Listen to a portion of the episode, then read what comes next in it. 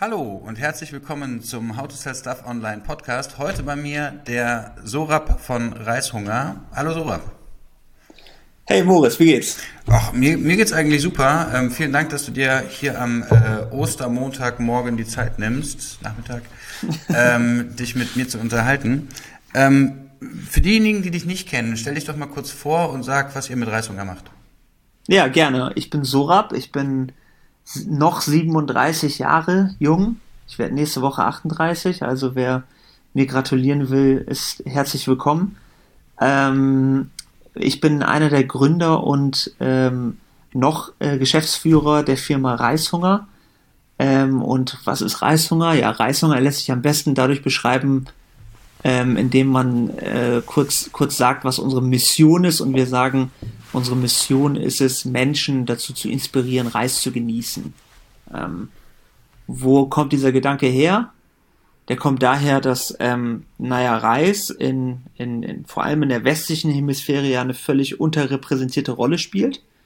Ist ja nach wie vor äh, oft gesehen als einfach so ein Sattmacher, ne? so, eine, so eine Beilage, die nach nichts schmeckt. Also zumindest ist es das Image, welches Reis ähm, die letzten Jahrzehnte hat. Und äh, wir sind so ungefähr vor zehn Jahren angetreten, um das zu verändern. Okay, und der, also lass doch mal kurz reingehen. Ähm, was war das denn für eine Erfahrung? Also was für einen Markt habt ihr vorgefunden? Also warum hattet ihr ja. das Gefühl, dass Reis nicht die Bedeutung bekommt in Deutschland? Genau, dazu muss man vielleicht äh, so ein bisschen was über meinen Background kennen. Also äh, meine Eltern sind aus dem Iran. Äh, ich bin zwar in Deutschland geboren und aufgewachsen, aber natürlich habe ich zu Hause ganz viel von der persischen Kulinarik mitgekriegt. Und im Iran ist es so, dass Reis absolut nicht die Nebenrolle auf einem Esstisch spielt, sondern ganz im Gegenteil eigentlich die Hauptrolle spielt. Ne? Also du musst dir so einen iranischen ähm, äh, typischen Esstisch so vorstellen, dass du, ja, keine Ahnung, zwei, drei verschiedene Soßen hast, vielleicht so ein paar äh, Kebabspieße hast und so weiter. Und dann sind überall auf dem Tisch verteilt, sind ähm, unterschiedliche Teller mit unterschiedlichen Reisvariationen. Äh, ja? Wir haben dann irgendwie Safranreis, so angebrannten Reis, Tadik heißt das, ähm, Reis mit, Saf äh, mit, mit Berberitzen, Reis mit Rosinen, also unterschiedlichste Variationen, wie man Reis zubereiten kann und die stehen dann so verteilt auf dem Tisch ähm, und zu jedem, äh, sozusagen zu jeder Soße ähm, äh, oder zu jedem, jedem äh, keine Ahnung, Fleisch oder Fischstück passt dann auch ein anderer Reis. Also Reis spielt im Iran eine absolute Hauptrolle. Und mit diesem Wissen ähm, dann in deutsche, äh, ich sag mal, äh, Restaurants oder äh, Cafeterien oder damals in die in unsere Mensa zu gehen, mit dem Wissen ähm, kommst du dann relativ schnell darauf, dass in Deutschland reismäßig zumindest nicht äh, alles äh, rausgeholt wird, was möglich ist. Sagen wir so.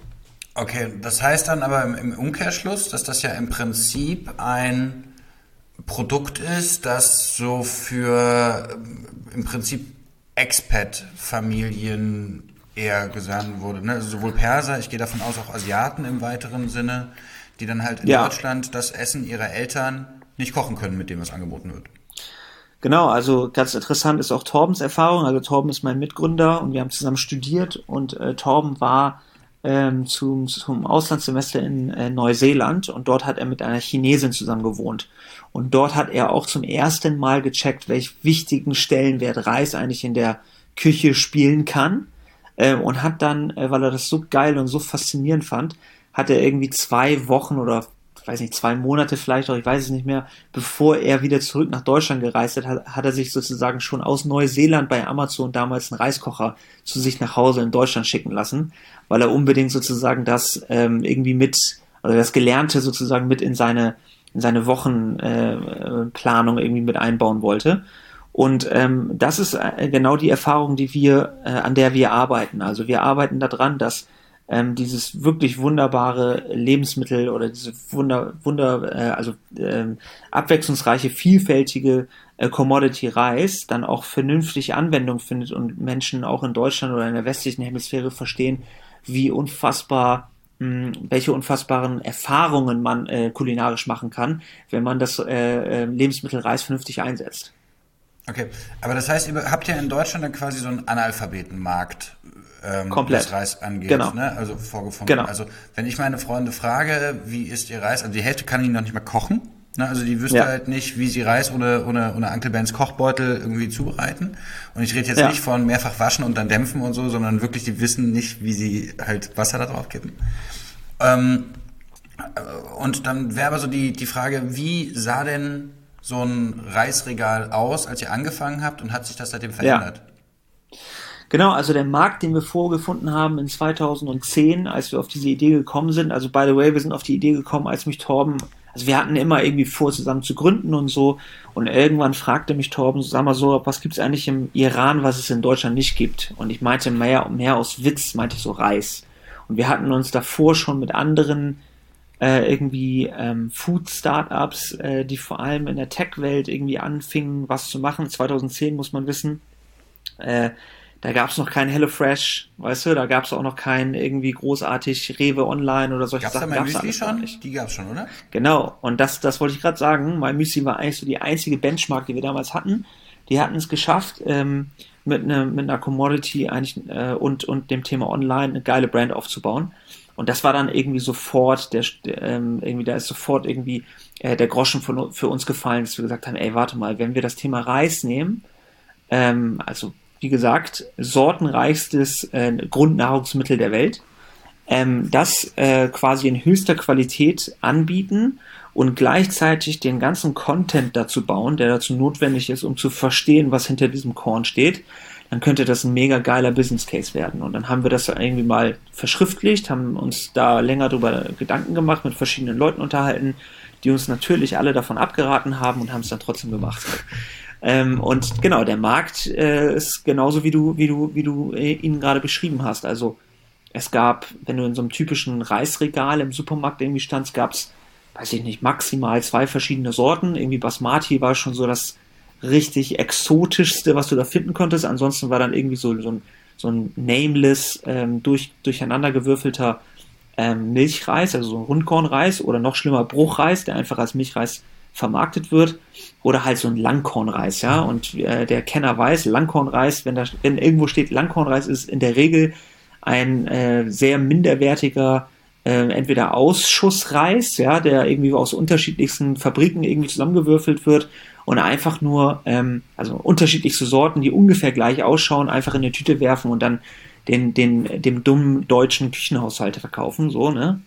Also ähnlich, glaube ich, wie das beim Tomatenmark äh, äh, der Italiener abläuft.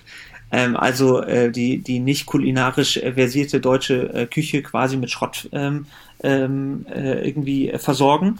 Und, ähm, und genauso wie du sagst, äh, zusätzlich wussten die Leute noch nicht mal, wenn sie es dann gekauft haben, was sie dann genau machen sollen. Ne? Also wie koche ich das? Was kann ich dazu machen, außer Königsberger Klopse und äh, hier Hühnerfrikassee, du vergisst das Hühnerfrikassee. Ja, genau.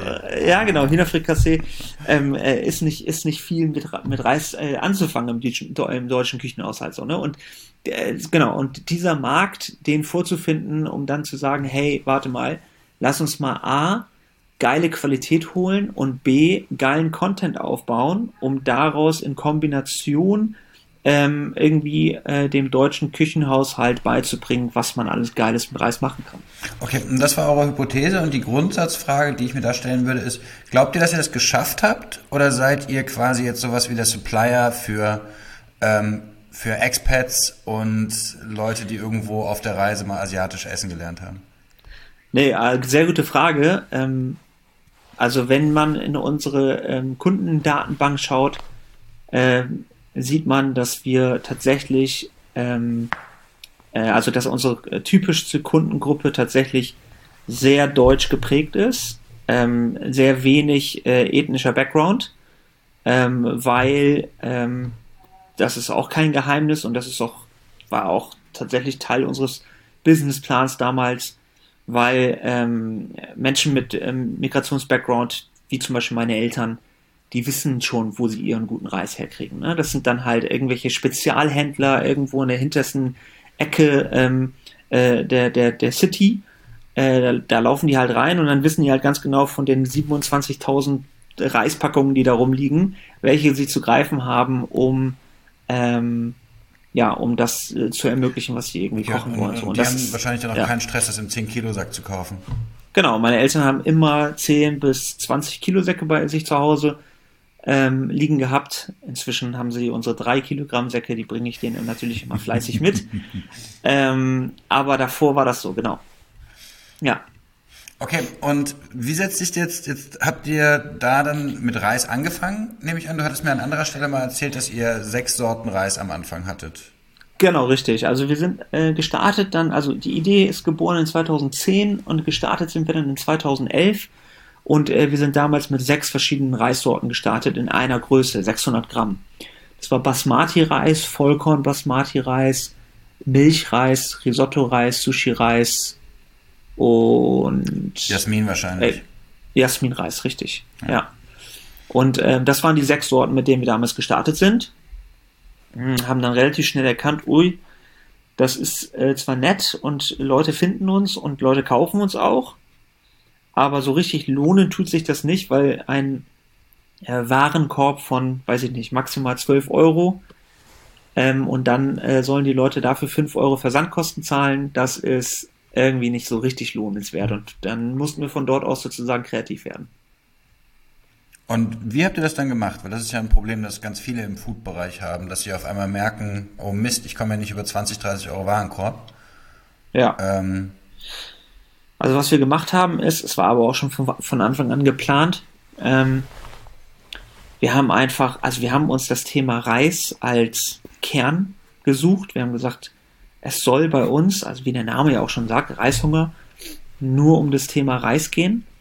Aber wenn man das Thema mal denkt, dann ist es sehr groß. Ne? Also man hat ähm, äh, Zutaten, Reiszutaten, wie zum Beispiel Currypasten und Kokosmilch und Olivenöl und äh, Sesamöl und keine Ahnung, Rosinen, Berberitzen, also alles, was sozusagen zum Reis ähm, hinzugefügt wird, um ein geiles Reisgericht zu machen. Und dann gibt's auch noch äh, Reiszubehör, wie wir sagen, also das ganze Non-Food, ja, wie Reiskocher, Bambusdämpfer, Stäbchen, Sushi-Bretter, Sushi-Roller, ähm, also das ganze Thema oder Risotto-Töpfe, ähm, Reislöffel. Also das ist wirklich ähm, sehr, sehr groß, dieses ganze Feld. Und ähm, genau, und daraus äh, ist dann quasi irgendwann das ganze Konzept Reishunger entstanden, nach und nach. Ähm, wir haben heute knapp 400 SKUs auf unserer Seite und ähm, alles in den folgenden vier Kategorien, also einmal Reis, beziehungsweise wir sagen ähm, Koch, Kochzubehör, da ist Reis drin, da sind die ganzen anderen Dinge drin, mit denen wir sozusagen Reis kochen können oder geile Reisgerichte zaubern können. Dann ähm, Reiszubehör, also das ganze Non-Food. Dann äh, Convenience, also Reis-Convenience. Ähm, ich will ähm, Reis kochen, beziehungsweise ich will mich gesund und gut ernähren, ähm, habe aber keine Zeit oder keine Lust, mich großartig in die Küche zu stellen. Dafür sind äh, sozusagen unsere Convenience-Gerichte perfekt geeignet. Und das vierte sind unsere Snack Snacking-Produkte. Also wir sind auch im Bereich Snacks unterwegs. Wir machen Reisriegel, Reisschokolade, ähm, ja, Reismehl zum, zum äh, Backen und so weiter und so fort. Ne? Also äh, in diesen vier Kategorien arbeiten wir heute und haben, wie gesagt, ungefähr 400 Produkte. Okay, online. und um das mal kurz greifbar zu machen, also zu Zutaten, da gehört dann ein Reis, da gehört dann aber auch ein Sesamöl zum Beispiel. Genau, und, und Gewürz. Genau, und als, als, als äh, Convenience-Produkt, da würden dann eure Currypasten zum Beispiel reinfallen. Nee, nee, tatsächlich nicht. Also die Currypaste zählt bei uns äh, intern als äh, Kochprodukt, also ein, ein Convenience-Produkt sind zum Beispiel unsere Becher. Mhm. Also du reißt da so einen Becher auf, ne, machst da irgendwie äh, kochendes Wasser rein, lässt es fünf Minuten stehen und hast danach ein vollwertiges äh, Reisgericht ohne irgendwelche äh, Zusatzstoffe. Also mega geil, mega gesund, mega lecker. Ähm, oder zum Beispiel arbeiten wir zurzeit auch an mehr frische Produkten, also dass du äh, dir Sachen irgendwie in der Mikrowelle zubereitest und einfach ohne großartig irgendwas machen zu müssen, einfach ganz, ganz schnell ein Reisgericht hast. Okay. Und ähm, ja. ich, ich habe es eben vergessen zu fragen, aber vielleicht kannst du mal kurz einen, einen, Überblick geben, also zumindest die Zahlen, über die ihr redet, wie groß denn Reishunger jetzt ist, ähm, Umsätze, Mitarbeitergrößen, damit ja. man sich vorstellen kann, was ihr da mittlerweile mit Reis macht. Ja, auf jeden Fall. Also wir haben letztes Jahr einen Umsatz von 20 Millionen erreicht. Ähm, wir sind ungefähr 100 Mitarbeiter. Unsere, ähm, unser Office, äh, beziehungsweise unsere Firma teilt sich auf zwei Bereiche. Der eine Bereich ist der Office-Bereich, also ganz klassischer Office-Betrieb, ne? ähm, wo wir ähm, ja, die ganzen unterschiedlichen Abteilungen, ähm, Produktentwicklung, Marketing, ähm, Einkauf, Verkauf und so weiter angesiedelt haben. Und dann haben wir auf der anderen Seite noch ein eigenes Fulfillment aufgebaut. Also wir, versand, wir verpacken und, und äh, versenden unsere Produkte selbst ähm, in Prime-Geschwindigkeit und tatsächlich auch komplett digitalisiert. Ähm, das haben wir uns auch die letzten Jahre ähm, sozusagen aufgebaut was nicht selbstverständlich ist. Deswegen sage ich es dazu, weil ganz viele Unternehmen, auch befreundete Unternehmen, die haben sich ganz bewusst, was das Thema angeht, für das Thema Outsourcing entschieden. Wir haben es ingesourced, weil wir der Meinung sind, dass das Teil des Produkterlebnisses ist, äh, wie das Paket bei den Kunden ankommt. Mhm. Ähm, genau, und so ist es aufgeteilt. Also wir sind ungefähr ja, so 60 Mitarbeiter im Office und 40 Mitarbeiter im Lager. Okay, verstehe. So ist der, ist der Split. Und ja. ähm, diese 20 Millionen Umsatz, die du eben erwähnt hast, wie mhm. verteilen die sich denn über die Produktkategorien, die du eben genannt hast? Also ist Reis, also wirklich Reis, Reis immer noch der mhm. Umsatztreiber oder sind es die Dinge darum? Ähm, es sind eher die Dinge darum. Ähm, Reis macht ähm, wahrscheinlich irgendwo zwischen 20 und 25 Prozent des Umsatzes noch aus. So, also es ist schon sehr, sehr wichtige Kategorie natürlich eine Kategorie, die auch immer bestehen bleibt. Ansonsten würde äh, unser Konzept äh, als Reishunger zumindest äh, nicht besonders Sinn machen. Ähm, aber äh, im Grunde äh, teilt sich das natürlich inzwischen sehr, sehr gesund auf. Also das war auch immer ein Punkt, äh, an dem wir von Anfang an gearbeitet haben, weil es ist schon so, dass Reis beziehungsweise das das Commodity-Reis schon einer gewissen Saisonalität unterliegt. Also im, ist ja klar, also wenn du wenn du äh, die die äh, kalten Monate hast, äh, irgendwie von Oktober bis Mai, hm, so da sind die Menschen halt mehr zu Hause, kochen mehr. Ne? Ähm, es ist es ist ähm, auf jeden Fall ähm, eine, eine gewisse Saisonalität drin, wohingegen Convenience-Produkte, die halt mit ins Büro genommen werden oder Snacking-Produkte, die halt auch mal so zwischendurch gesnackt werden, ähm, eine gewisse Konstanz übers Jahr haben. Und das war auch einer der Gründe, warum wir von Anfang an gesagt haben, hey, wir wollen ähm, in der Kategorie Reis uns so divers wie möglich aufstellen. Ne? Okay, das heißt, ihr seid quasi in diese vier Verticals dann reingewachsen, darüber, dass ihr gemerkt habt, genau. es gibt eine Saisonalität und ihr habt das dann daraus ähm, entwickelt. Du sprichst Absolut. ja, wir, wir, tun ja momentan die ganze Zeit so, als gäbe es nur euren eigenen Online-Shop. Aber ihr habt ja noch andere Vertriebskanäle, ne? Also ihr seid ja ähm, sowohl bei Amazon, ähm, wenn ich mich recht erinnere, da sogar sehr prominent platziert mit eurem Reiskocher. Ähm, ich habe euch hier in, in Berlin, habe ich mir jetzt äh, auch schon Currypasten von euch bei Gorillas bestellt. Die waren super. Mhm. Und ja. ähm, ich habe euch auch ja schon mal im, im Lebensmitteleinzelhandel gesehen. Ähm, wie, wie wichtig sind denn diese Kanäle für euch und wie betrachtet ihr die? Ja, ähm, genau, der Online-Shop ist auf jeden Fall unser wichtigster ähm, Verkaufschannel. Das ist so. Ähm, wir, wir haben auch einen ähm, sozusagen einen äh, eigenständigen äh, Webshop für Schweiz und auch für Österreich. Ähm, also die äh, Österreicher und die Schweizer können sozusagen ähm, über ihre eigenen Plattformen bestellen. Wir haben letzte Woche, vorletzte Woche die Niederlande das erste Mal gelauncht und äh, beobachten mal, wie das in einem nicht deutschsprachigen Bereich äh, funktioniert. Das wird auf jeden Fall spannend. Also dieses Jahr werden wir da viele Learnings mitnehmen. Ähm, äh, das heißt, am Thema Internationalisierung arbeiten wir. Ist auch wichtig für uns und ähm, ja, total spannend. Ähm, und deswegen der Webshop definitiv das wichtigste und der größte Umsatztreiber für uns. Ähm, Amazon und äh, LEH sind beides ja, ebenfalls Plattformen, die wir bedienen und die auch wichtig sind und ähm, äh, äh, vor allem der LEH auch extrem wächst. Ähm, aber der, die Challenge, die vor allem im, aus dem LEH ähm, äh, auskommt, die ist natürlich eine ganz andere als ähm, der Webshop und auch eine ganz andere als Amazon. Deswegen ähm, tasten wir uns da so langsam ran. Also es ist jetzt nicht so, dass wir äh, ein riesen Vertriebsteam mit äh, 25 eigenen Autos und hast du nicht gesehen, irgendwie im Hintergrund aufgebaut haben und versuchen im LEH, ähm, wie andere befreundete Unternehmen das machen, ähm, von heute auf morgen Fuß zu fassen. Das ist nicht unser Weg, äh, sondern wir machen das peu à peu und Step by Step und es funktioniert sehr gut für uns. Also wir haben eine Zentrallistung bei Alnatura, wir haben äh, Teillistungen bei Revo und bei Edeka. Ähm, wir, äh, wie du richtigerweise gesagt hast, wir wachsen tatsächlich mit Gorillas gerade ganz ordentlich mit. Wir haben ganz, ganz lange mit HelloFresh zusammengearbeitet, für die wir der exklusive Reis- und Hülsenfrüchte-Lieferant waren. Ähm, also wir machen, wir gehen da so ein bisschen opportunistisch ran. Äh, alles, was sozusagen irgendwie Sinn macht und wir abbilden können, das machen wir. Und alles, was uns zu groß ist oder irgendwie uns überfordern würde, das, da lassen wir erstmal die Finger von und versuchen da reinzuwachsen. So. Genau, und ähm, äh, um dir mal so einen Split zu geben, also 60% Webshop und ähm, die restlichen 40% teilen sich dann Amazon und der LEH. So ist das ungefähr aufgeteilt momentan. Und Gorillas zählt quasi als LEH zu, äh, da momentan? Zu, bei uns zählt das aktuell als LEH, weil wir sozusagen an einen anderen Händler verkaufen. Ne, da gehören ähm, Online-Versender wie Gorillas äh, oder Rewe Online dazu. Da, dazu gehört, ähm, wie gesagt, Alnatura und Rewe und Edeka Offline.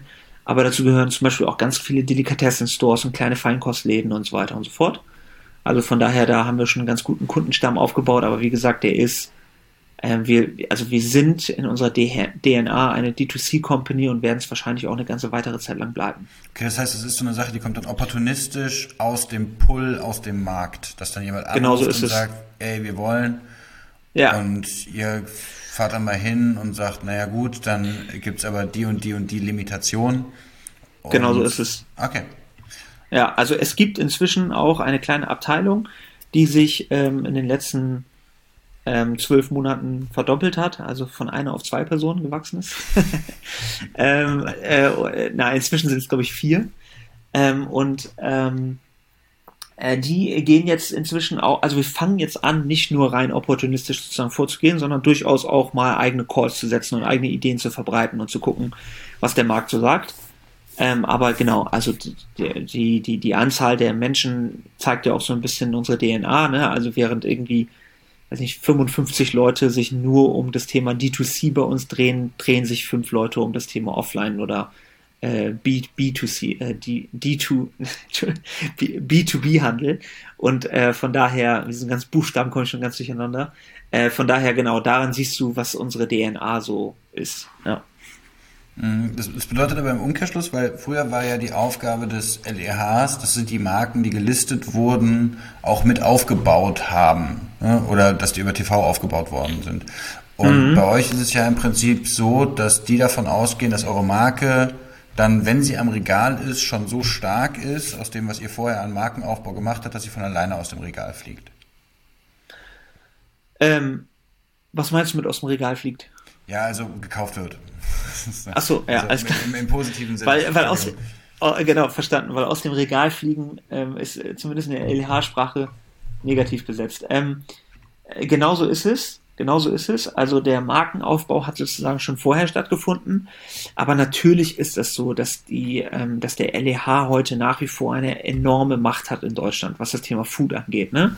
Also wenn du eine Platzierung oder zusätzlich noch eine Zweitplatzierung kriegst, kannst du schon von ausgehen, dass äh, deine Marke dadurch noch einen weiteren Push bekommt. So, deswegen ist das schon eine Zusammenarbeit auf Augenhöhe, würde ich sagen. Also was auf jeden Fall besser und anders ist als, so stelle ich mir vor, früher, wo man eher so als Bittsteller irgendwie auf die ganzen LEHs äh, irgendwie zugekommen ist, in der Hoffnung, dass die einen übernehmen und ins Regal räumen und dann, äh, es gibt ja die wildesten Geschichten, ne, wie Menschen da irgendwie, weiß ich nicht, äh, ihre Freundin, äh, Freunde und Verwandte losgeschickt haben, um die Produkte zu kaufen, um nicht aus dem Regal zu fliegen, ne? Also um sozusagen die Mindestdrehung zu, zu erreichen, wohingegen heute ist es tatsächlich total spannend zu sehen, wie wir dann zum Beispiel irgendwie mit auf Augenhöhe mit äh, Alnatura darüber sprechen, welche Marketingaktion Alnatura für uns fahren kann, wohingegen welche Marketingaktion äh, auch wir für Alnatura äh, äh, tun können. Also man, man gibt sich da so ein bisschen die Klinke in die Hand was das Thema angeht. Und ähm, ich stelle mir vor, dass die Arbeit heute mit dem LEH sehr, sehr viel angenehmer ist als noch früher äh, als Herstellerproduzent. Für euch, muss man jetzt mal fairerweise sagen, für euch, Voll. die ihr eigene genau. Reichweite genau. habt. Ich glaube, wenn ihr jetzt da genau. eure ersten 5 Millionen Umsatz versuchen würdet, über den LEH zu machen, ähm, dann wäre es gegen Unilever dann nicht so geil. Voll, also ich sehe das ja auch, ne? Also die ähm, sehr viele Unternehmen, mit denen wir ach, keine Ahnung, über die letzten zehn Jahre immer mal wieder zu tun hatten oder wo man sich über den Weg gelaufen ist, weil man zwei junge Menschen im Food-Business war, ja, viele, viele Produkte eignen sich ja überhaupt nicht für den D2C-Handel, ne? Also für einen eigenen Online-Shop oder so. Trotzdem geile Produkte, gute Ideen, gute Leute, aber keine Chance am Markt, so, ne? Die werden halt komplett aufgefressen. Ähm, da habe ich schon richtig, richtig viele kommen und gehen sehen. Äh, und einige schaffen es dann irgendwie, keine Ahnung, so wie Little Lunch oder My Müsli oder so, die haben sich dann irgendwie da durchgebissen, wahrscheinlich weil sie auch die richtigen Strukturen aufgebaut haben und die richtigen Leute im Hintergrund kannten. So äh, ab und zu funktioniert es, aber es ist ein richtig, richtig hartes Game. Mhm. Also wir sind auch über die letzten zehn Jahre immer mal wieder aufgenommen worden, immer mal wieder rausgeflogen, aufgenommen, aber uns hat es halt nie gejuckt, ne? weil wir immer gesagt haben, ja, wir sind eh D2C. So, und äh, es gab sogar eine Zeit, aber das ist schon richtig lange her, da haben wir immer gesagt, so, ey, wenn ein LEH, also wenn ein Supermarkt anruft oder ein Tante Emma Laden oder so ein, so ein Feinkostladen, wir, nehmen wir mit. Ähm, also wir, wir, wir, wir machen den Umsatz, den wir nicht vermeiden können. Das haben wir halt immer gesagt so, ne? Und das hat sich, wie gesagt, inzwischen verändert. Also wir nehmen das Thema sehr ernst und wir sprechen sehr klar und sehr offen äh, auch äh, über unsere Strategie mit, mit den Partnern, die wir da haben. Aber allein an der Struktur und an der Größe, wie wir agieren, sieht man relativ schnell, dass wir klar auf das D2C-Ding ähm, fokussiert sind. Hm. Ähm, vielen Dank, dass du mir dieses Stichwort gibst. Ähm, wir können ja mal gemeinsam ein Unboxing machen, weil ich habe heute eingekauft. Ähm, okay. Und ich habe wirklich bin, also ich habe ja auch komplett bezahlt so, ne? Also, ne? Und ähm, ich habe wirklich so eingekauft, wie das ein, ein, ein, wie ich es als Kunde tun würde. Naja, also vor ja. dem Hintergrund, dass ich Kunde geworden bin.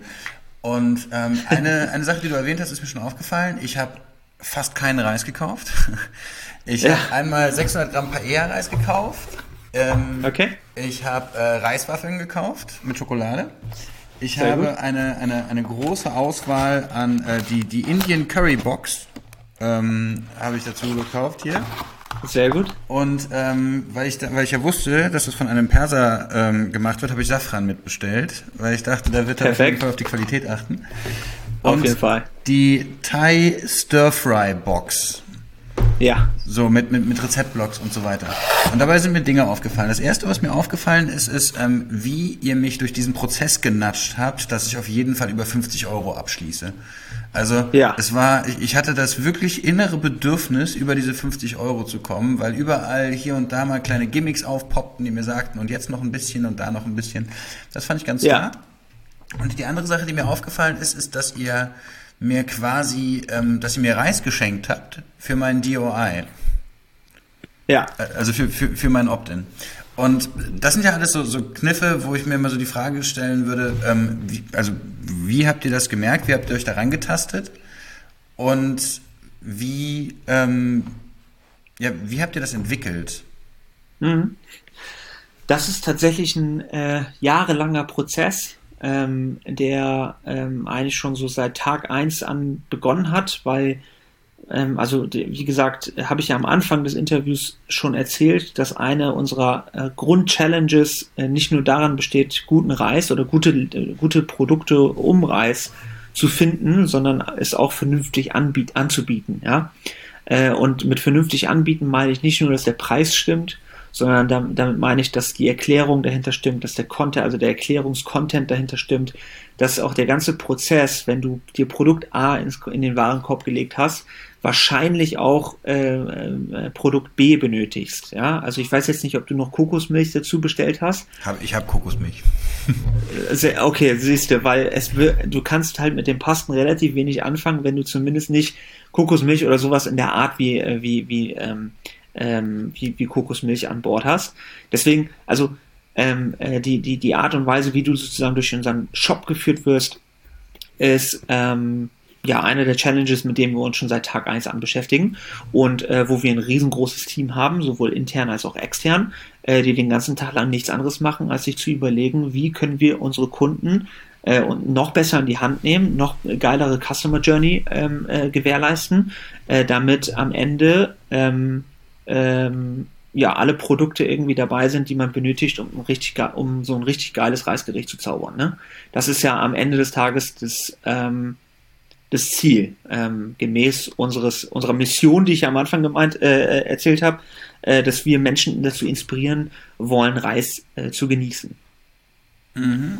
Genau, und ähm, konkret sind das ganz viele Details halt. Ne? Also ähm, fängt an äh, bei, bei, bei der Startseite, welche, in welchen Kategorien wir da äh, arbeiten oder welche Kategorien wir da überhaupt empfehlen, ähm, geht über ähm, Kauf, äh, Pro, äh, Kunden, die dies, kauf, äh, die dies kauften, ähm, äh, interessierten sich auch für das, äh, geht äh, dahin, dass du dir dann auf einzelnen Seiten dann auch direkt schon Rezeptvideos anschauen kannst oder äh, bei unserem Reiskocher dir Erklärungsvideos anschauen kannst, wie der Reiskocher aufgebaut ist, wie der funktioniert, um einfach Berührungsängste zu verlieren, die Menschen, du hast es am Anfang so schön gesagt, äh, äh, Analphabeten im, im Bereich Reis sind, um denen einfach sozusagen die Angst zu nehmen, äh, zu sagen, hey, das kannst du auf jeden Fall auch.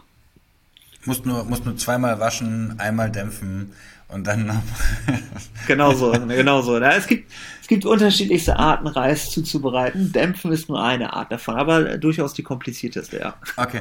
Ähm, und weil du hast ja jetzt eben davon gesprochen, wie du die Kunden mit, mit Content inspirierst, das Produkt auszuprobieren und dann durch dieses ähm, durch diesen, diesen Shop durchführst.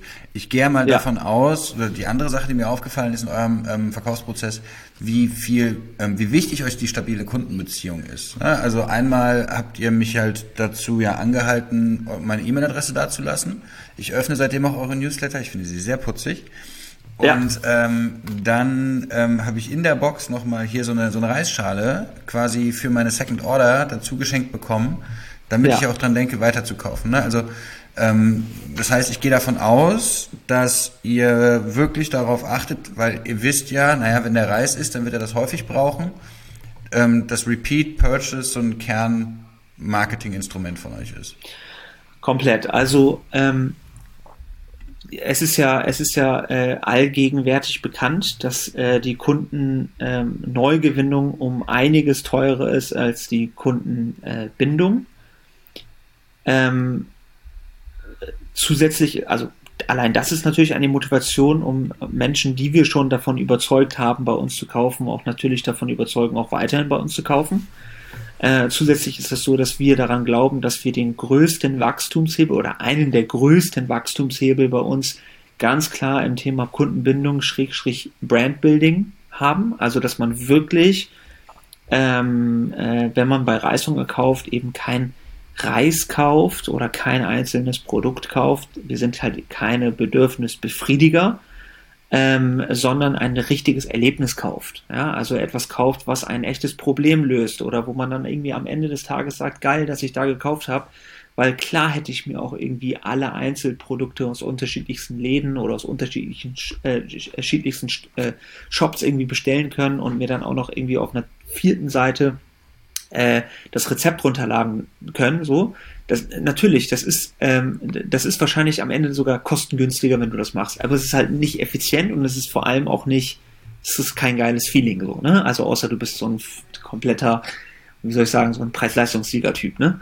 Ja klar, dann kannst du das wahrscheinlich irgendwie alles geiler äh, oder günstiger und ähm, äh, effizienter irgendwie anders bestellen, aber Optimizer bei uns, ist wohl äh, der, der, psychologische Fachtermin äh, Genau, der, wenn du ein Optimizer bist. Ähm, aber bei uns ähm, geht es, wie gesagt, mehr darum, ein richtiges Erlebnis zu schaffen und ähm, die, die, Menschen, die bei uns kaufen, eben nicht deswegen bei uns kaufen lassen, weil sie irgendwie ganz schnell ein Bedürfnis befriedigen wollen, ne? äh, in Klammern Amazon, äh, sondern ein richtiges ähm, Shopping-Erlebnis zu haben. Ähm, also wirklich Storytelling mitzubekommen, äh, den Leuten das Gefühl mitzugeben, dass sie etwas Gutes tun, äh, sich selber etwas Gutes tun, aber zum Beispiel auch äh, für unser soziales Projekt spenden können, ähm, verfolgen können, was wir mit den Geldern, die wir eingesammelt haben, dann für dieses soziale Projekt auch machen ähm, und einfach entertained werden. Also wir glauben ganz stark an Entertainment, an den Entertainment-Faktor. So, ne? Wir glauben, dass das ähm, natürlich das äh, Brandbuilding von morgen ist, äh, dass du eben nicht nur die Marke kennst, sondern auch ein richtiges Gefühl und auch eine richtige Story halt mit der Marke verbindest, die ähm, im besten Fall positiv besetzt ist. Okay, aber das bedeutet ja zwei Dinge. Also ihr müsst das ja organisatorisch abbilden können. Ne? Also du musst ja einmal quasi dir überlegen, okay, wie kriege ich denn diese Mail-Strecken, sind es ja im Zweifel, oder diese CRM-Strecken an die Leute. Das heißt, du musst es technologisch lösen. Ähm, dann musst du, wer macht hier eigentlich was? Also wer macht welchen Teil der Customer Journey? Und der dritte Aspekt, das hast du ja vorhin schon mal gesagt, die einfachste Variante, jemanden, der schon glücklicher Kunde ist, dazu zu bekommen, nochmal zu kaufen, ist ja neue Produkte zu kreieren, die zu, ja. an, zu ihm passen. Mhm. Und ähm, vielleicht führst du mich einmal dadurch, ähm, wie ihr das macht. Also sowohl die Produktkreation als auch den Content dazu, als auch die Ansprache. Ja, also du, du hast es perfekt auf den Punkt gebracht. Am Ende des Tages ist unsere Firma auch genauso aufgebaut. Ne? Also wir ähm, arbeiten mit einem Team daran, neue Produkte zu entwickeln. Wir horchen in den Markt rein. Wir äh, sprechen ganz, ganz viel mit unseren Kunden darüber, was sie denn gerne eigentlich noch bei uns gekauft hätten, was sie aber nicht bekommen haben. Ähm, wir arbeiten ganz, ganz viel an Content. Also wir haben äh, eine eigene Content-Abteilung ähm, die äh, den ganzen Tag lang damit beschäftigt ist. Wie viele Leute Videos sind das von, von euren 45, die Direct-to-Consumer machen? Machen wie viele Content? Ähm, das kann man, Roughly. das kann ich so, ja, wahrscheinlich fünf bis zehn. Mhm, okay. Ähm, und ähm, genau, wir, wir, wir äh, kreieren sozusagen unseren eigenen Content.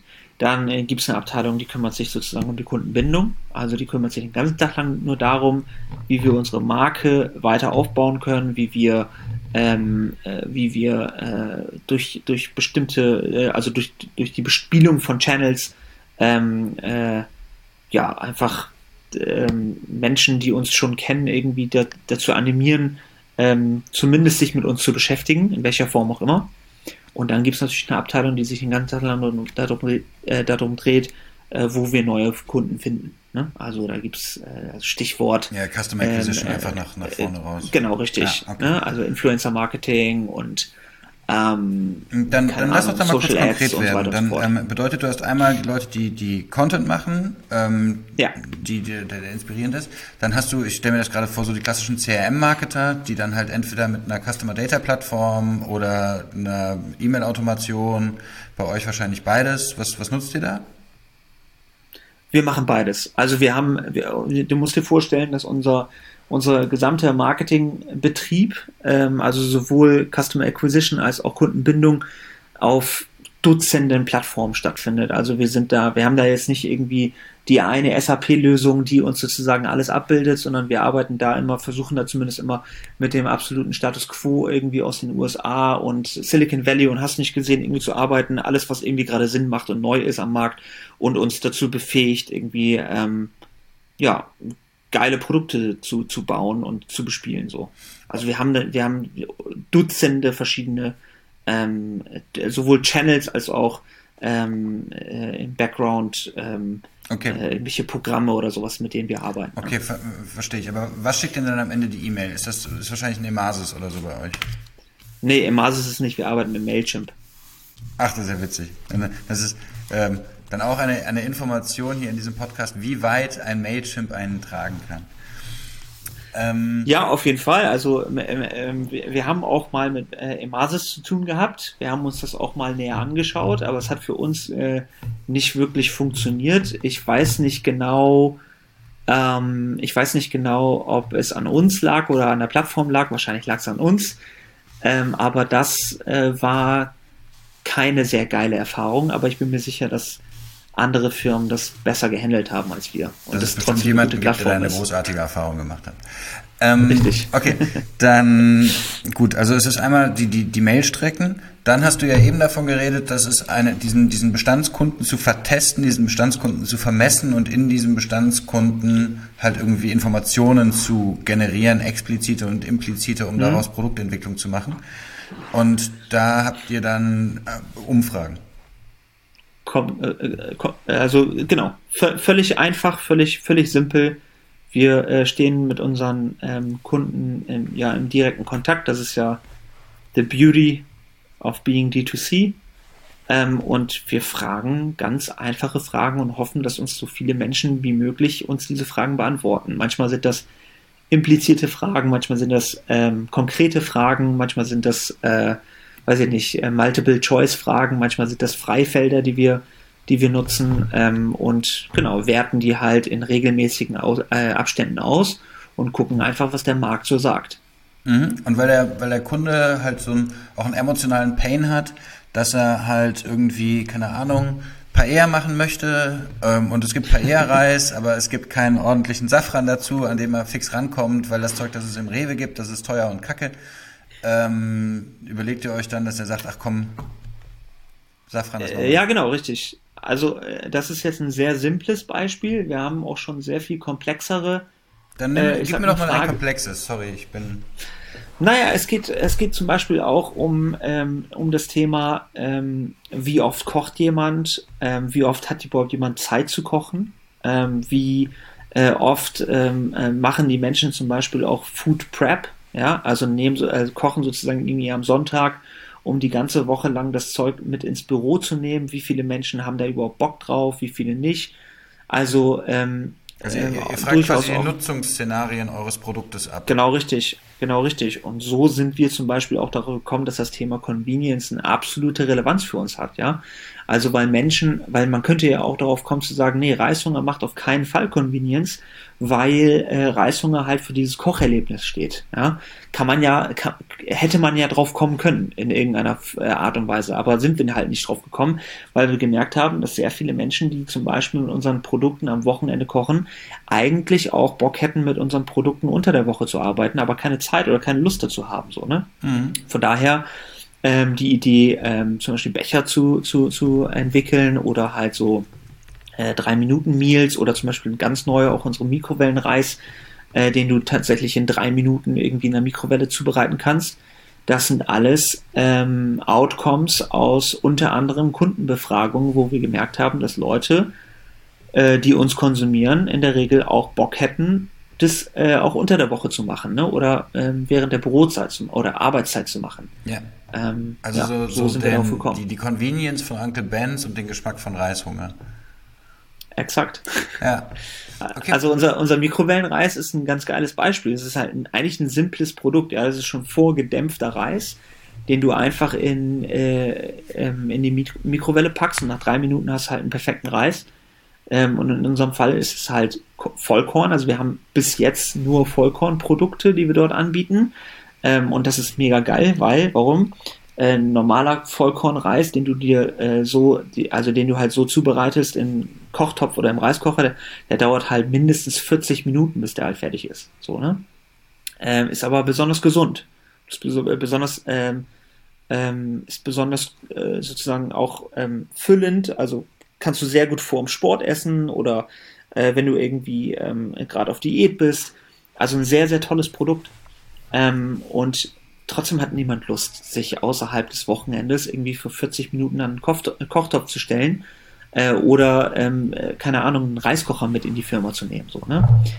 Ähm, deswegen äh, Mikrowellenreis, Vollkorn und dann auch noch das Ganze in Bio ist halt eine Kombination, die, ähm, ja, genauso wie du gerade sagst, die die, die alten Bekannten, die man sozusagen am Markt schon sieht, kombiniert mit den Erkenntnissen, die wir als Reißhunger irgendwie bei unseren Kunden gewonnen haben, ergibt dann halt so ein Produkt, was halt danach komplett durch die Decke gegangen ist, ne? Obwohl mhm. es relativ simpel ist. Okay, ich, ich würde gerne nochmal an diesen, an diesen Prozess ran, weil ich beobachte, dass das, dass viele Direct-to-Consumer-Brands genau an dem Punkt richtige Probleme haben. Also A, herauszufinden, was sind die relevanten neuen Produkte, aber dann auch B, selbst wenn sie es wissen, wie kriegen wir das überhaupt abgebildet? Ich, ich könnte mir vorstellen, dass ab dem Moment, wo man das dann weiß, ähm, da den, den richtigen Anbieter zu sourcen, die richtige Verpackungsgröße zu finden, ähm, dass das herausfordernd ist. Also da könntest du. Und die andere Frage, die ich mir stelle, ist, ähm, bedeutet das, dass dann quasi das Marketing-Team dem Produktteam sagt, was es zu machen hat?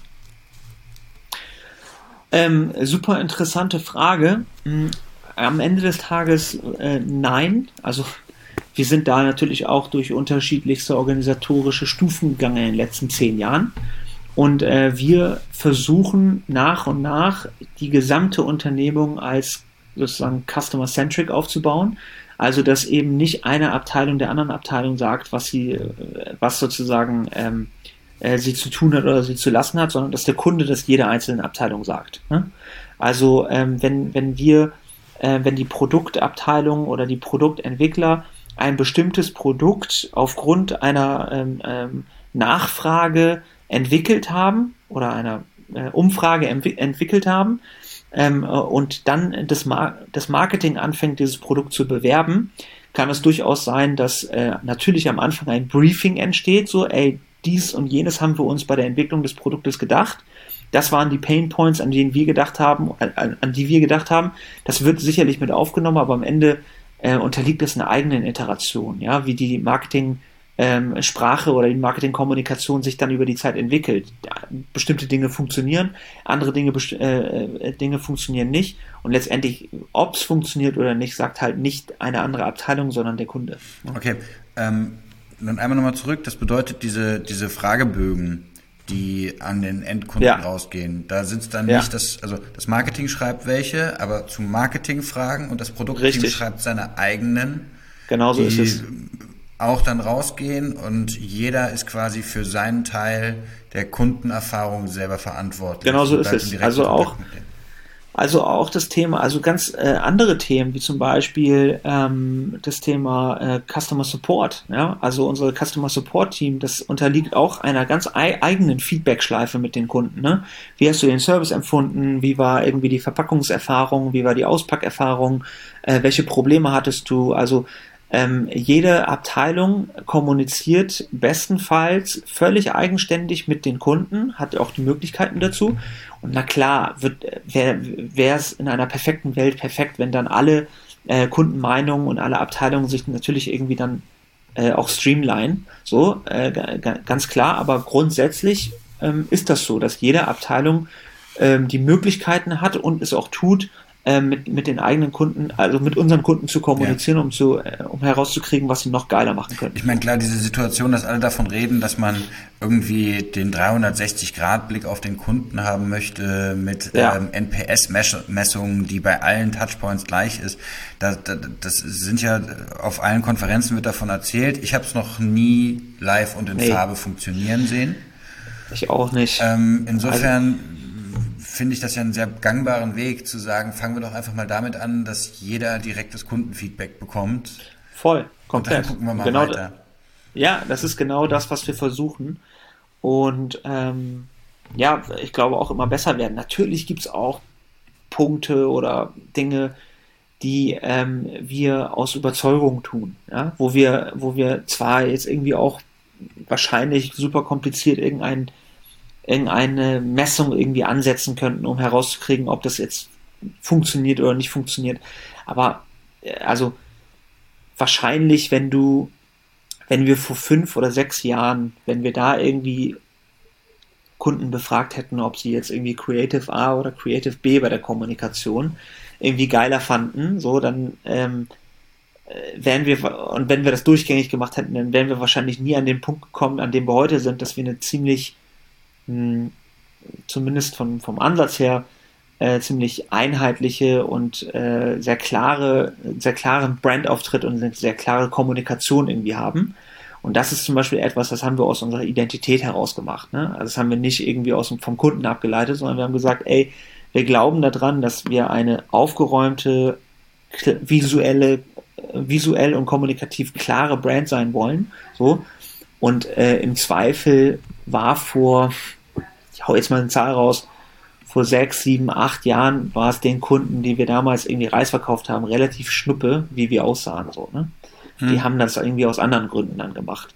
So, und wir haben aber trotzdem daran festgehalten und wir haben auch sehr viel Geld investiert, tun wir bis heute, um diese, um dieses klare, äh, um diese klare Brandkommunikation irgendwie aufrechtzuerhalten und noch weiter zu präzisieren. So, und das ist zum Beispiel etwas, da glauben wir ganz fest dran. Das ist aus ja. unserer Identität heraus, ne? Das ist aus uns heraus.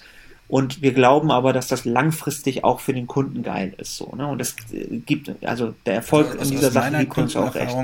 Kann ich das bestätigen? Ich habe äh, dich auch schon mit dem Paket in der Hand durchs Lager laufen sehen bei Facebook. Siehst du, ja. Das war, äh, hat, hat, hat, mir sehr gut gefallen. Ähm, ja vielleicht, wir haben jetzt sehr viel darüber geredet, was ihr macht, was ihr mit dem Kunden macht, wenn ihr ihn habt. Ähm, aber wo kommt denn der Kunde bei so einem Erstkauf her? Weil ich könnte mir vorstellen, dass es schwer ist, jemanden über Facebook und Instagram Marketing dazu zu bekommen, dass er mehr Reis isst. Hm, nicht unbedingt. Also ähm, zwei, also zweierlei. A, es gibt ja unterschiedlichste Produkte, ähm, wo wir einfach wissen, dass es unterschiedliche Needs und Desires da draußen gibt, ähm, über die man sozusagen die Menschen erreichen kann. Ähm, Reis ist nur ein Thema. Ähm, Soßen, Pasten oder das Kochen an sich ist ein anderes Thema. Technische Geräte wie Reiskocher oder Bambusdämpfer sind nochmal ein drittes Thema. Ja? Das ist sozusagen die eine Seite, mit der wir, also die, die eine Matrix, in der du sozusagen arbeitest. Ne? Also welche Produkte haben wir, welche und welche Desires äh, in Bezug auf die Produkte ähm, äh, kannst du kombinieren. Ähm, und äh, das andere sind die unterschiedlichsten Channels, die wir halt zur Verfügung haben. Ne? Also unser, unser Performance Marketing oder unser Customer Acquisition, das ist äh, mega komplex und halt auch über die letzten zehn Jahre gewachsen. Ne? Also angefangen von ähm, ganz klassisch irgendwie Google Ads und äh, SEO ähm, äh, über Social Ads, die dann halt irgendwie sich auch nochmal auffächern in Instagram und äh, Facebook und ähm, keine Ahnung, TikTok und so weiter und so fort, äh, bis hin zum Influencer-Marketing, wo du ja auch ähm, unterschiedlichste Facetten irgendwie aufmachst. Ne? Also irgendwie, ähm, keine Ahnung, den technikaffinen Influencer anrufst, um ihn darum zu bitten, deinen Reiskocher zu bewerben oder den, ähm, keine Ahnung, den Sportler anrufst, der jeden Tag irgendwie, keine Ahnung, 2000, 3000 Kalorien wegballern muss und ihn darum zu bitten, ähm, deinen Vollkornreis zu bewerben bis hin zum ähm, kochaffinen, ähm, weiß ich nicht, zum, zum veganen Koch, der dann halt irgendwie mit unseren Currypasten rumagiert. Ja. Ne? Also so, so das verstehe ich ja alles. Trotzdem ist es ja so, dass ich davon ausgehen würde, dass jemand, der äh, Sushi-Reis kochen bei Google eingibt, eher konvertiert als jemand, der irgendwie einfach bei Facebook surft. So generell. Und das ist nicht so. Ist das so? Spannend. Ja. Okay. Also, das heißt, äh, das heißt äh, Google ist gar nicht euer höchster, euer größter Traffic-Lieferant?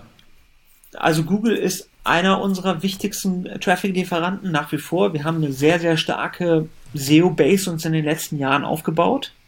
Ähm, das ist so. Also wir werden nach wie vor stark auch über Google und über Rezepte und so weiter gefunden.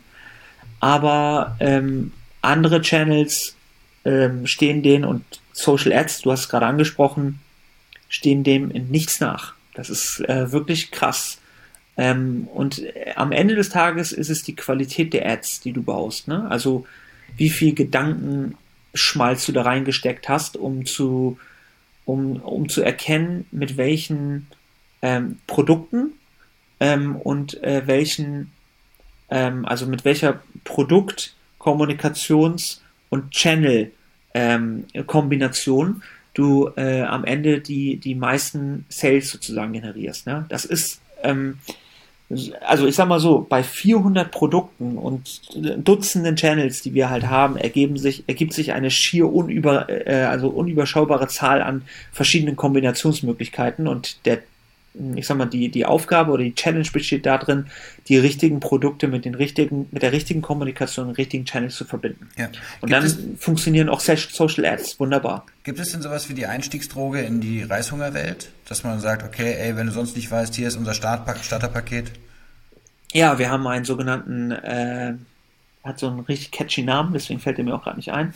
Und zwar ähm, äh, unsere Kennenlernbox. Ne? Also ähm, das sind die, die, die, die beliebtesten, äh, ich glaube, vier oder fünf verschiedenen Reissorten, die man zum Einstieg unbedingt mal probieren muss, um danach zu verstehen, dass Reis eben nicht gleich Reis ist und dass äh, roter Reis anders schmeckt als schwarzer Reis, anders schmeckt als Basmati-Reis, anders schmeckt als Jasmin-Reis. Und das ist äh, tatsächlich einer unserer Einsteigerprodukte. Ein anderes Einsteigerprodukt ist sicherlich unsere ähm, günst, also unsere günstigere Variante der Reiskocher. Weil das ist auch etwas, wo natürlich sehr, sehr viele Menschen irgendwie drüber stolpern, zu sagen so, ey, fuck, ich komme nach Hause, habe keine Lust, irgendwie großartig Reis zu kochen oder über einen Kochtopf zu stehen. Gibt es nicht irgendwas, wo, die, wo ich den Reis einfach reinfüllen kann, irgendwie duschen gehen kann oder nebenbei irgendwie meine Soße mache und dann ist der Reis nach 15 Minuten fertig. So.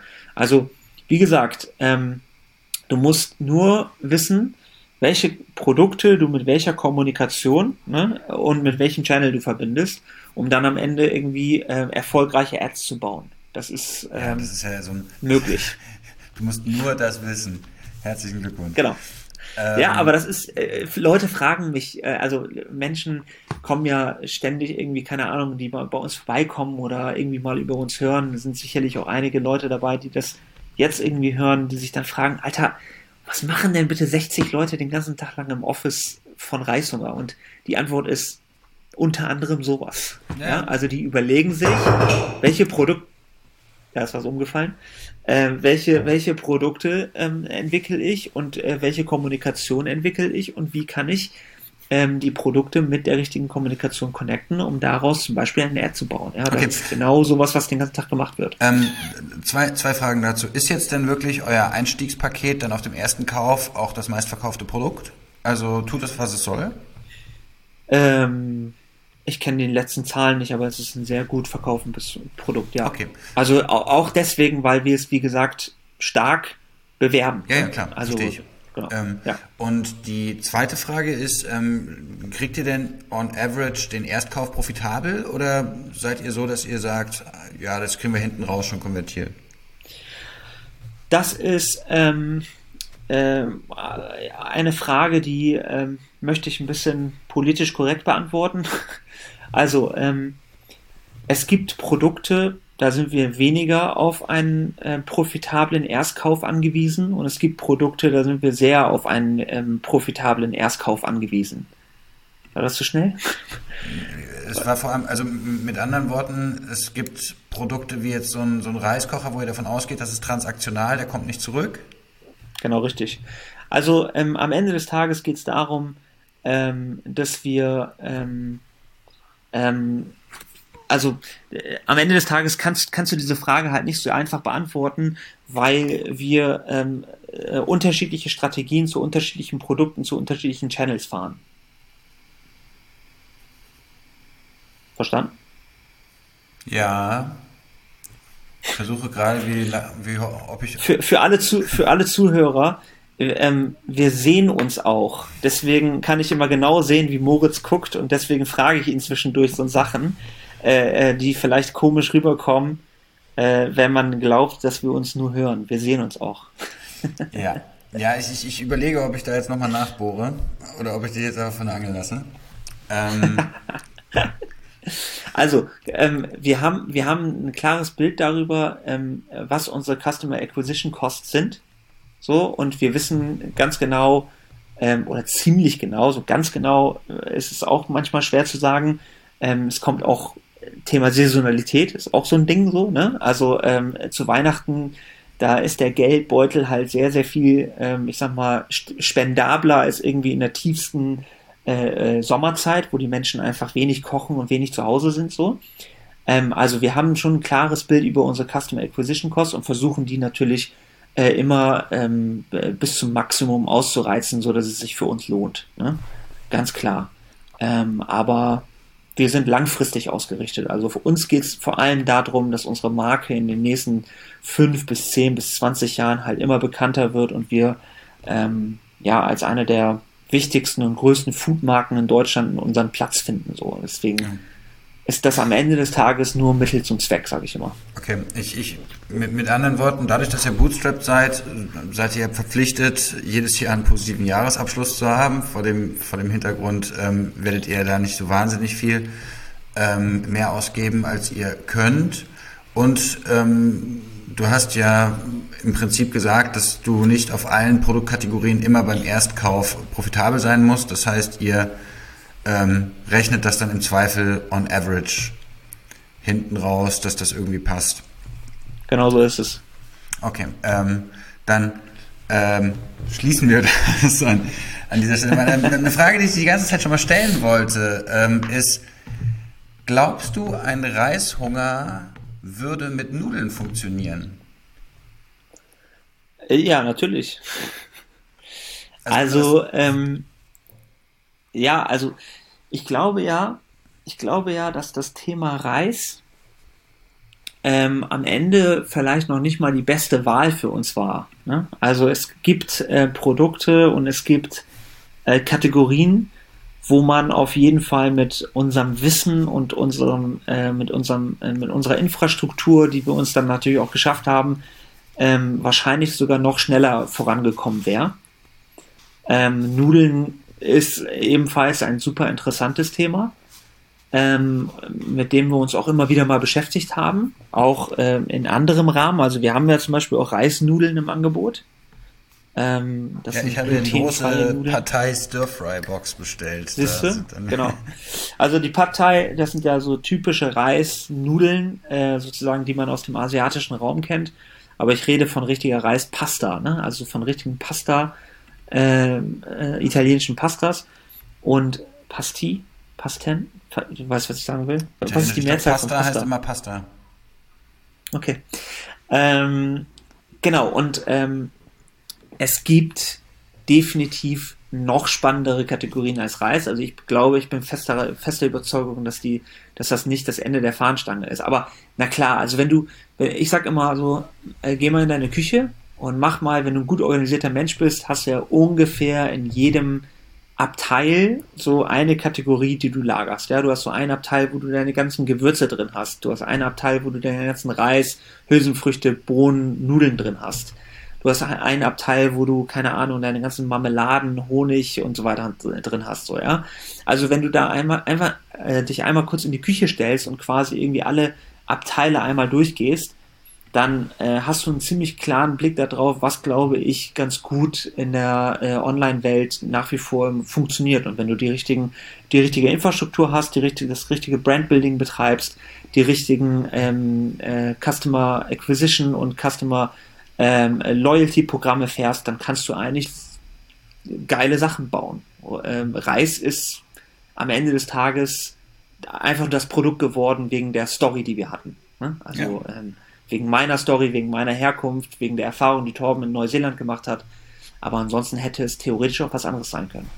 Ja, wenn, wenn du als äh, Luca Ceruti zur Welt gekommen wärst, Genau. Dann hätte das eine andere. Okay, verstehe ich. Ähm, was ist denn so dein Blick? Weil du hast ja gerade von dem ähm, von dem Blick in den Küchenschrank gesprochen.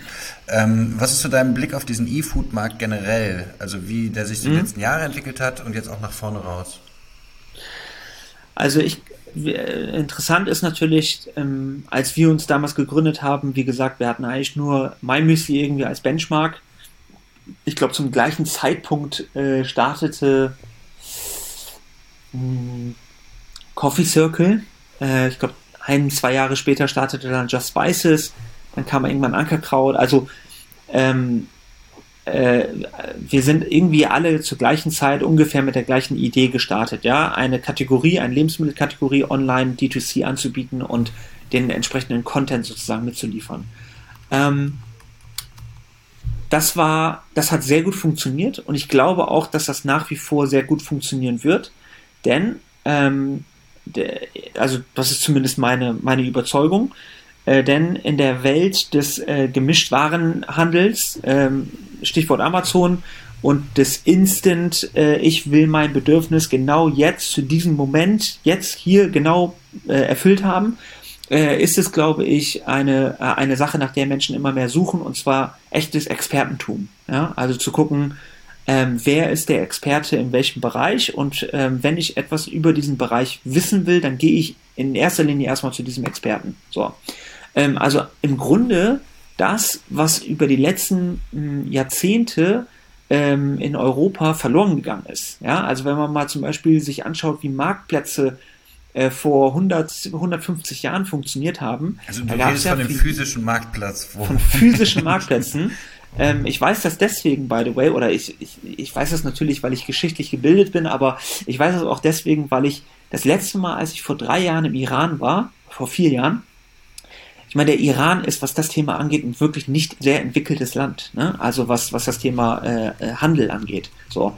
Und wenn du da mal durch die Märkte gehst, also durch die Basar, Basare gehst, es gibt für jeden, für jede Sache, die du brauchst, gibt es einen Laden, ja, oder, und wenn die Sache sehr groß ist, gibt es halt eine Halle dafür, ja? dann gehst du hin und dann gibt es jemanden, der genau diese Art von, weiß nicht, Schreibmaschinen hätte ich fast gesagt, aber Computer gibt es inzwischen im Iran auch, aber diese Art der Teppiche macht oder äh, diese Art der Gardinen macht oder diese Art der Gewürze anbietet oder diese Art der Nüsse anbietet, ja, mhm. dann gehst du halt hin und dann redest du mit dem und der kennt sich halt perfekt aus, so, ja. Und das war ja in Europa eigentlich genauso, ja. Da bist du ja zum Hofschmied gegangen oder keine Ahnung, hast dir da irgendwie was zusammenzimmern lassen, so. Und inzwischen ist es so, leben wir in einer Welt des Karstadts oder des Amazons, wo quasi Gemischtwarenhändler quasi alles anbieten. Es geht hauptsächlich erstmal darum, das Bedürfnis zum möglichst günstigen Preis zu erfüllen, ähm, äh, zu befriedigen. Und ähm, weil ich, weil diese Welt gerade so ausschaut, wie sie ausschaut, glaube ich, dass ähm, ja, Expertentum ähm, wieder eine Renaissance erlebt. Ja, also dass wir als Reisexperten wahrgenommen werden, dass ein Just Spices als Gewürzexperten wahrgenommen werden und so weiter und so fort. Und deswegen glaube ich, dass es nach wie vor eine, ähm, ein, ja, ein, geiles Potenzial gibt in diesem Bereich. Ich glaube aber auch, dass das Thema E-Food äh, jetzt, ähm, ich meine, Gorillas, du hast es vorhin angesprochen, äh, Rewe Online, ähm, äh, ich meine, Amazon redet ja immer wieder davon, dass sie mit Amazon Fresh bald durchstarten werden. Mal gucken, wann das bald ist. Das ist der ähm, also der Digitalisierung. Äh, genau richtig. Und ähm, äh, deswegen glaube ich, dass natürlich das Thema Food und äh, E-Commerce in den nächsten Jahren explodieren wird. Das wird mega, das wird mega abgehen, da bin ich mir ganz, ganz sicher. Ähm, und ähm, äh, quasi das gleiche passieren wie damals, ähm, als Mediamarkt und Saturn dann immer gesagt haben, shit, das Thema haben wir irgendwie verpennt. Ja. Ähm, das wird äh, im Bereich Food auch passieren. Naja, es ist ja schon so, also year over year wächst E-Food und mit E-Food meine ich jetzt den gesamten Markt, ne? Also da sind dann auch irgendwie Rewe Onlines und Flaschenposts dabei, ja. 70 Prozent. So, und wenn ja. wir das jetzt einfach in die, äh, in die Zukunft interpolieren, bei derselben Basis, dann wissen wir ja, wo das, wo das Ganze hingeht. Und was du, genau so was du eben gesagt hattest, was ich halt mega, mega spannend finde, also wenn wir ähm, davon ausgehen, dass Werbekosten in einem perfekt kompetitiven Markt äh, auf dem Erstkauf so hoch werden, dann sind natürlich die Food Startups diejenigen, die am ehesten fähig sind, aus der Länge der Kundenbeziehungen hinten raus das wieder, ähm, wieder gut zu machen. Also ähm, ein Beispiel, das ich, mich momentan sehr fasziniert, ist auch sowas wie Y-Foods. So, ne? Also ich mhm. käme zwar nie auf die Idee, eine Mahlzeit durch ein Getränk zu ersetzen, aber ja. ähm, sie schaffen es ja, eine sehr, sehr treue Kundenbindung aufzubauen zu denjenigen, die das dann machen.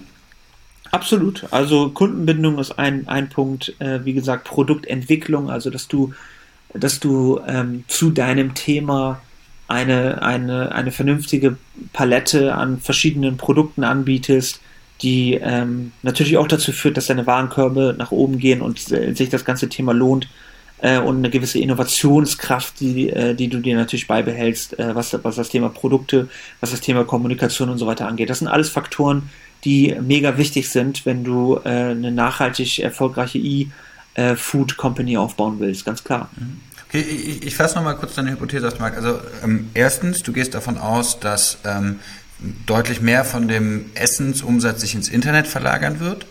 Ähm, ja. Du gehst davon aus, dass dieser Umsatz nicht einfach nur auf Marktplätzen und zu Marktplätzen zähle ich jetzt auch irgendwie ähm, Rewe Online und Flaschenpost ähm, bleiben wird, sondern dass sich ähm, kleine Vertical-Experten, die dann bestimmte Themen in der Tiefe besetzen, bilden werden, um da dann halt nicht einfach nur ähm, fünf Sorten Olivenöl, sondern fünf Sorten Olivenöl pro Land anbieten zu können. Zum Beispiel, ja, es, genau, ja.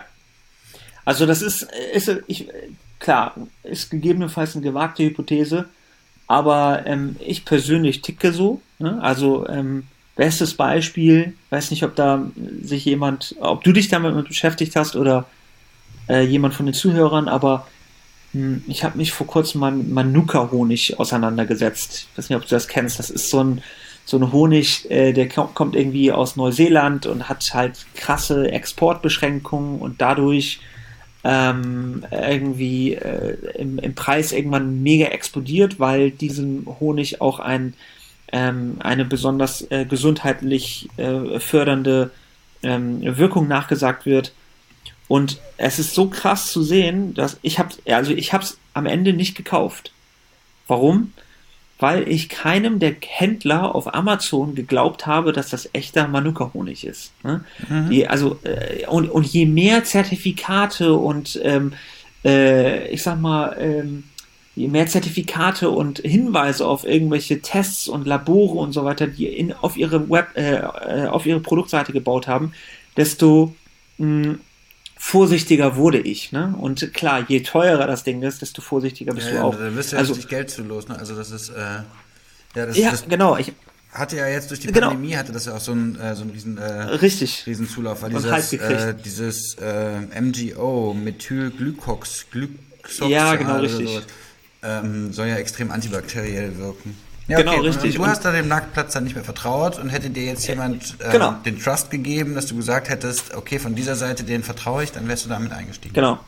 Genau richtig. Und ähm, weil mein Vater, der liebt halt Honig über alles und ihm wollte ich mal so eine kleine Flasche besorgen. Aber ich dachte, ich habe, also ich müsste da nochmal gucken, das war von einem halben Jahr oder sowas, ja. Aber von einem halben Jahr habe ich da irgendwie nur zwei Händler auf Amazon gefunden, wo ich bei beiden meinte, so, ey, das, sieht irgendwie nicht legit aus, so, ne? Mhm. Und das ist genau das Thema, so. Wenn du ähm, äh, auf der Suche nach echter Qualität bist, ähm, ist das Internet prädestiniert dafür. Mhm. Ähm, vor allem, wenn es um hochwertige, äh, sortenreiche ähm, oder potenziell Produkte mit einem hohen Warenkorb sind. Ne? Also Manuka-Honig ist eigentlich ein ganz gutes Beispiel, weil da, glaube ich, die kleine Flasche irgendwie, weiß ich nicht, bei 150 ein, Euro ein lag. Grammpreis ne? wie Gold hat, ja. Genau, richtig. Okay, das, ähm, das heißt, dass, dass äh, deine These ist quasi, im Stationärhandel, wenn du echte Qualität suchst, gehst du nicht zum Supermarkt und im Internet, wenn du echte Qualität suchst, gehst du nicht zu Amazon.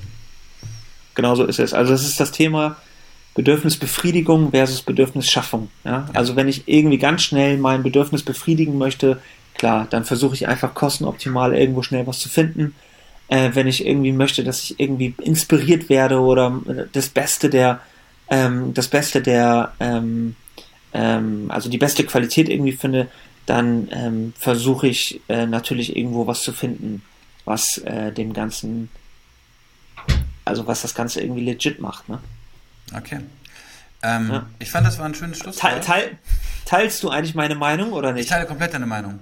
Also ich, ähm, ja, also ich teile komplett deine Meinung. Ich habe, ähm, als ich mir meine anderen Podcasts angehört habe, festgestellt, dass ich viel mehr rede, als ich sollte. Deswegen habe ich mich diesmal ja, fokussiert, Fragen zu stellen.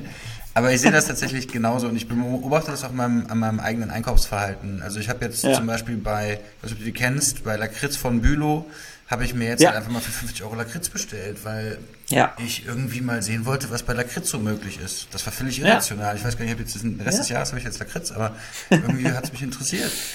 Aber das ist genau das Thema, was ich meine. Ne? Also ich meine, wie geil ist das, dass wir heute die Möglichkeit haben, uns eine Frage zu stellen. Keine Ahnung, wir wachen morgens auf und überlegen uns, was hat es eigentlich mit diesem Lakritz auf sich? Warum mögen das irgendwie 50 Prozent der Leute und hassen das die anderen 50 Prozent, ja?